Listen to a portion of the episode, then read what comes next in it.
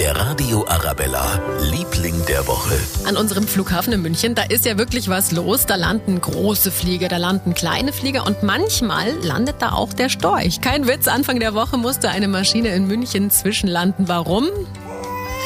Darum, ja, Christian Kögelmeier von der Bundespolizei, der erzählt uns nochmal genau, was passiert Der ist. Vogel war ein bisschen größer als ein Storch und aus Metall.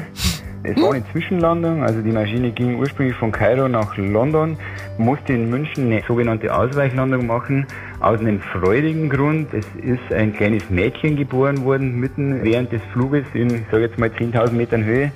Das hat man nicht alle Tage. Mama und Baby geht es gut. Ja, und mal ein schöner Einsatz für die Bundespolizei. Der Radio Arabella, Liebling der Woche.